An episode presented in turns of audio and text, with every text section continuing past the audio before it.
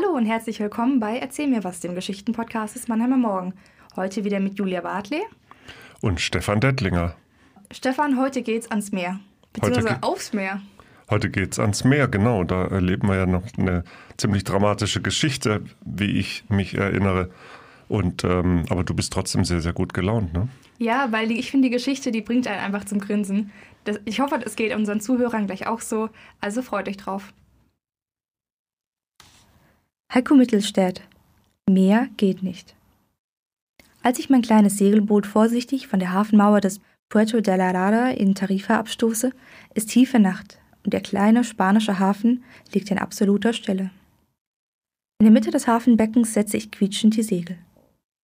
Am Anleger der Fähre nach Tanga beginnt ein Hund zu bellen. Niemand reagiert auf das laute Gekläffe. Zum Glück, denn ich kann niemanden gebrauchen, der versucht, mich von meinem Vorhaben abzubringen. Mein Ziel ist die Karibik. Dazu will ich quer über den Atlantik segeln. Im ungemütlichen November. Eine Atlantiküberquerung ist für einen Segler grundsätzlich das letzte große Abenteuer auf dieser Welt. Noch spannender wird es, wenn er die 3400 Seemeilen über die Kanaren nach Barbados ohne Zwischenstopp auf den Kapverden als sogenannter Einhandsegler allein hinter sich bringt. Ich gehe von sechs Wochen für meine Tour aus und habe dabei mit verdammt wenig Luft kalkuliert. Egal. Ich habe keine Termine und werde garantiert auf neugierige Wale treffen. Das Wetter ist für diese Jahreszeit erstaunlich gut. Die Winde wehen günstig aus Nordost und bringen mich flott voran. Zwei Wochen nach meiner Abreise treffe ich um drei Uhr in der Nacht tatsächlich auf einen Wal.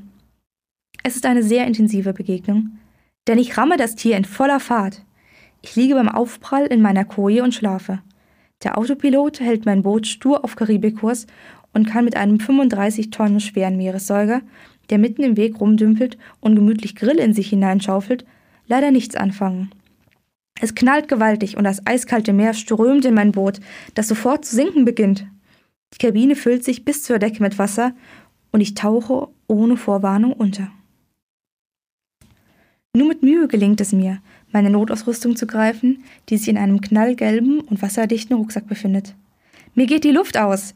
Ich stoße mich mit letzter Kraft vom Boden ab und schieße nach oben. Ich öffne mit zitternden Händen die Plexiglasluke meines Innensteuerstandes und lasse mich vom herausschießenden Wasser aufs Deck schleudern.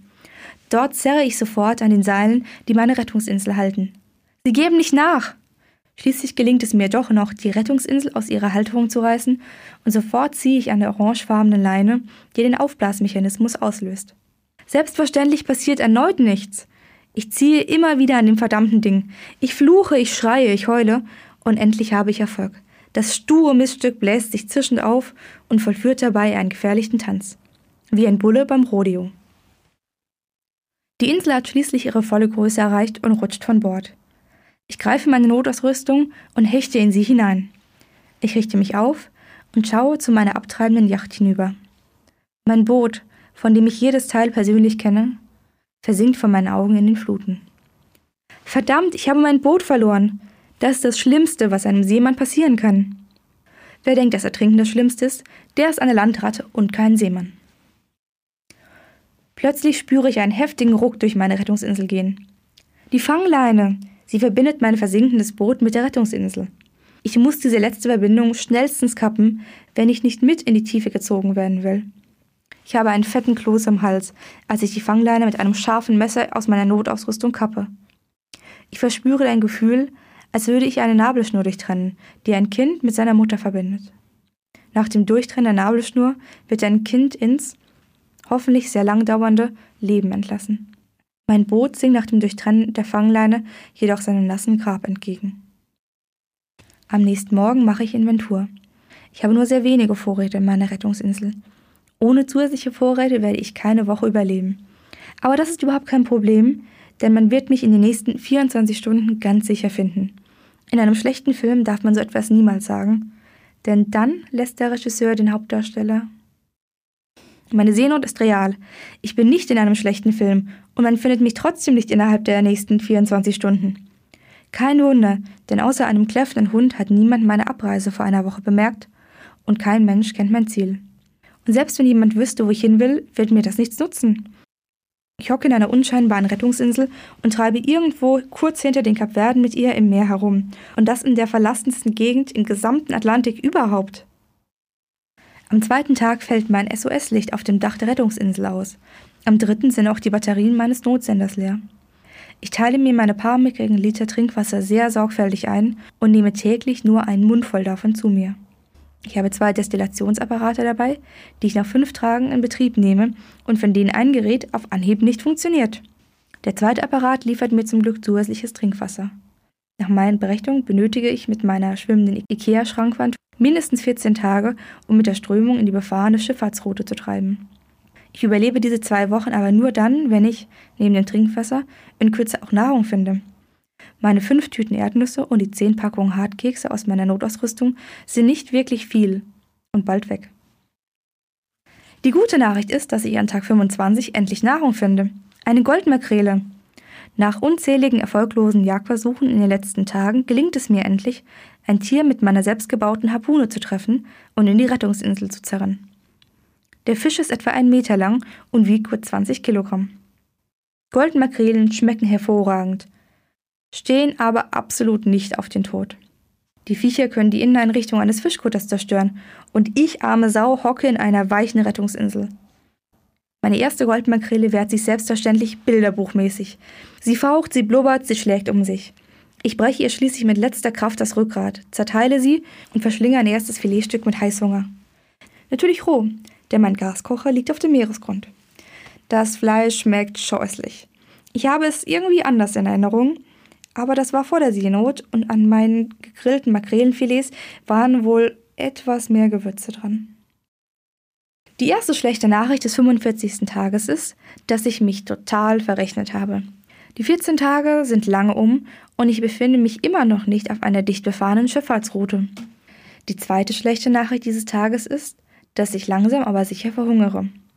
Wenn man mehr Geld ausgibt, als man einnimmt, ist man irgendwann pleite und wenn man für das Jagen mehr Energie ausgibt, als man danach mit dem Essen des Fangs zurückbekommt, ist das eine üble Sache. Übel ist auch, dass man oft erst aus Schaden klug wird. So wie ich, als ich in der Nacht von Tag 62 in der Ferne ein Schiff erblicke und vor lauter Übermut alle Leuchtraketen verballere. Leider sieht und hört mich niemand. Das Schiff dampft munter geradeaus seinem Ziel entgegen und hinterlässt mir nichts weiter als einen Hauch von Dieselaroma, der aber gut zur abgehangenen Goldmakrele passt. Das Leben geht weiter. Und wie das Leben weitergeht. Ich destilliere täglich Trinkwasser, ich verputze meine Goldmakrelenhäppchen, ich zähle meine offenen Salzwassergeschwüre, ich schreibe Tagebuch und ich genieße endlich auch die Naturspektakel, die sich mir jeden Tag bieten. Manchen Menschen genügt bereits ein zweitägiges Achtsamkeitsseminar im Odenwald, um sich zu finden. Ich benötige dafür geschlagene 70 Tage Seenot. Es löscht das Meer die Sonne aus, heißt es in einem Lied. Und nirgendwo kann man das eindrucksvoller erleben als auf dem Meer. Es ist fantastisch. Überhaupt nicht fantastisch ist, dass es heute mit mir zu Ende geht. Mein Geruchssinn spielt verrückt. In den letzten 82 Tagen auf hoher See habe ich nur Salzwasser gerochen.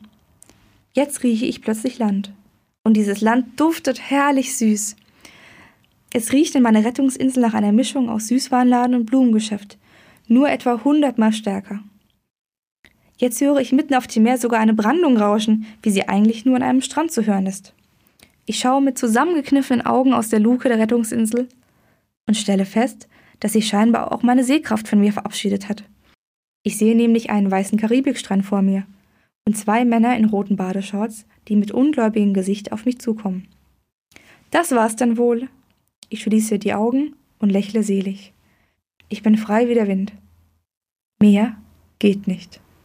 Ja, Julia, das ist schon eine verrückte Geschichte. Ne? Wie geht es dir denn eigentlich mit diesem Abenteuerschwank auf dem Atlantik?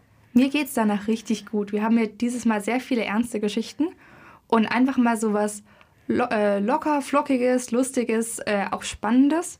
Das zeigt sich ja sowohl in der Geschichte selbst, aber auch in diesem Erzählstil. Ähm, ja, es hat mir, hat mir gut gefallen, war eine schöne Auflockerung. Ja, und die Geschichte finde ich eigentlich auch ziemlich originell ähm, aber auch irgendwie doch sehr privat. Ich habe mich dann so gefragt, worum es da eigentlich geht. Geht es tatsächlich nur um dieses Überleben äh, auf diesem, auf die, in diesem See Seeabenteuer oder ist da noch, steckt da noch mehr drin? Ich finde, man kann in die Geschichte total viel hineinlesen. Man kann einmal daran hineinlesen, dass ähm, auch wenn es vielleicht mal anders kommt im Leben, als man es eigentlich geplant hatte, kann man doch zu dem Ziel, beim Ziel ankommen. Im Grunde das, was er machen wollte, ist diese Übersegelung. Das hat funktioniert, auch wenn es nicht so war, wie er sich so vorgestellt hat. Und gleichzeitig werden wir auch daran erinnert, an die Sachen, die im Grunde wirklich notwendig sind, nämlich Essen, Trinken und Hoffen. Und im Grunde mit diesen drei Sachen hat das ja über den Atlantik geschafft. Also ich war ja beim Lesen auch tatsächlich hin und her gerissen zwischen der Spannung und dann, du hast es vorhin auch schon angesprochen, zwischen dieser äh, wahnsinnigen Distanz und der trockenen Sprache, die ja dann dazu führt, dass es eigentlich, dass das Dramatische ja eigentlich lustig wird oder, oder zumindest so eine lustige Nuance kriegt. Ähm, man kann jetzt, könnte natürlich sagen, das ist relativ emotionslos erzählt, weil ja ähm, naja, der ist ja nah am Tod und trotzdem denkt man irgendwie, ja, ist ja nur eine Geschichte irgendwie. Äh, glaubst du eigentlich, dass diese Umstände der, der, trockenen Sprache und dieser Distanz beim Erzählen, dass deswegen die Geschichte eigentlich überhaupt nicht dramatisch wirkt und eigentlich fast wie so, ein, so eine Art Comic oder so? Nee, ich, ich finde, äh, dadurch, dass sie ja so strukturiert ist durch diese verschiedenen Tage, dass er sagt Tag 40, Tag 50, ähm, das hatten wir ja auch schon neulich bei einer Geschichte, wo es dann aber den Countdown runter, äh, runter gab, haben wir jetzt hier quasi, dass immer weiter gezählt wird. Ähm, aber man sieht es, finde ich, auch an den Satzzeichen. Also wir haben im Gegensatz zu anderen Geschichten, wo wir einfach immer nur ja, Punkt am Ende des Satzes haben, haben wir hier total viele ähm, Ausrufezeichen. Wir haben total oft Sätze, die mit drei Punkten enden. Also ein bisschen offenes Ende, so ein bisschen spannend. Ich fand es vom Erzählstil, hat es mich so ein bisschen an ähm, Poetry Slammer eher erinnert. Also jetzt nicht an die Poetry Slammer, die Gedichte erzählen, sondern die, die eher so Anekdoten erzählen. Also so ein sehr äh, dynamisch, sehr umgangssprachlich, trocken, aber unterschwellig doch witziges. Ähm, deswegen hatte ich im Grunde immer so einen kleinen, ja, Erzähler in meinem eigenen Kopf, der, der quasi die Geschichte für mich so, ja, performt hat. Also wo ich mir wirklich vorstellen könnte, wie sie, sie jemand mir vorgelesen hat. Ich hoffe, unseren Zuhörerinnen ging es jetzt auch so, als sie mir zugehört haben. Mhm. Ja, wir können Sie ja nochmal befragen per Aufruf. Ja, meldet euch gerne. So ähm, mich hat es ja so ein bisschen, kennst du den Film äh, Schiffbruch mit Tiger von Ang Lee? Leider nein. Nee, das erzählt ja auch von einem, von einem äh, jungen Mann, von einem Jungen eigentlich, der bei einer Schifffahrt seine ganze Familie verliert und sich plötzlich auf so einem Rettungsfloß befindet mit einem, glaube ich, bengalischen Tiger der natürlich lebensgefährlich ist, noch mit ein paar anderen Tieren noch dabei. Da ging es unserem Protagonisten ja richtig gut. Der hat es der hat's besser gehabt, der hat keinen Tiger Dass dabei der einfach gehabt. nur ein paar Haferkekse dabei hatte als Gesellschaft. ähm, also was mich noch so ein bisschen wundert bei der Geschichte, ähm, dass er seinen ich, dass der Mittelstädt seinen Ich-Erzähler nicht mehr reflektieren lässt. Ich meine, ähm, es ist ein Beschreiben der vielen, vielen Tage, die er auf dieser Rettungsinsel verbringt. Aber man könnte jetzt auch denken, jemand, der so nah am Tod ist und so alleine und so viel Zeit hat, dass der auch wirklich ganz viel reflektiert über das Leben, seinen Sinn und den Tod und dass das in einem langen inneren Monolog sozusagen wirklich was äh, Tiefes stattfindet. Aber hier ähm, wird das Schicksal erzählt wie so ein beiläufiges, lustiges Geschehen ist, wo man dann so ein bisschen schmunzelt. Deswegen warst du ja auch vorhin so gut gelaunt, nehme ich an, ne? Ja, also ich bin ja meistens gut gelaunt, deswegen hat die Geschichte einfach, glaube ich, gut äh, zu meinem Geschmack gepasst. Ähm, ich bin aber auch froh, dass wir nicht so viel Insicht, nicht so viel Reflexion, nicht so viel Schweres haben. Ich glaube persönlich, wenn ich auf so einer ja, so einer Rettungsinsel wäre und einfach nur hoffen würde, würde ich auch versuchen, mir zwangsweise irgendwie eine Struktur zu schaffen. Also zu sagen, okay, wenn die Sonne aufgeht, dann muss ich fischen gehen. Wenn, wenn es dunkel wird, dann muss ich vorher nochmal essen. Weil ich glaube, wenn man so lange allein ist, wie er jetzt auf der, auf der Insel war, ja mehrere Wochen, ähm, wenn man sich immer nur mit sich selbst beschäftigt und zu viel reflektiert, ich glaube, irgendwann muss man da auch mal einfach auch mal stoppen und sagen, okay, jetzt habe ich mich selbst ergründet, ich weiß, wer ich bin. Ähm, die Insicht bringt mir jetzt nichts mehr. Ich muss mich, muss mich aufs äh, äh, Funktionieren fokussieren.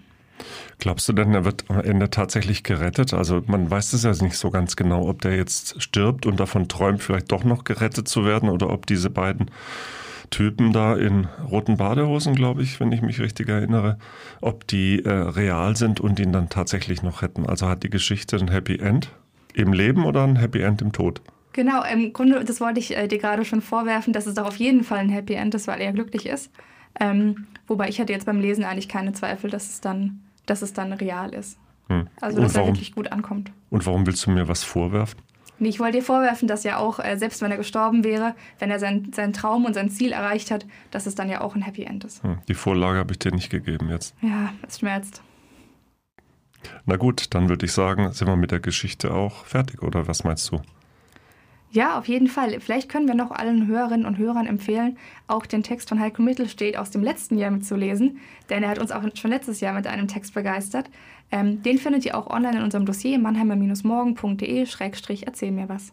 Und dann bleibt mir nur noch Tschüss zu sagen, oder? Ja, tschüss. Ciao. Bis zum nächsten Mal.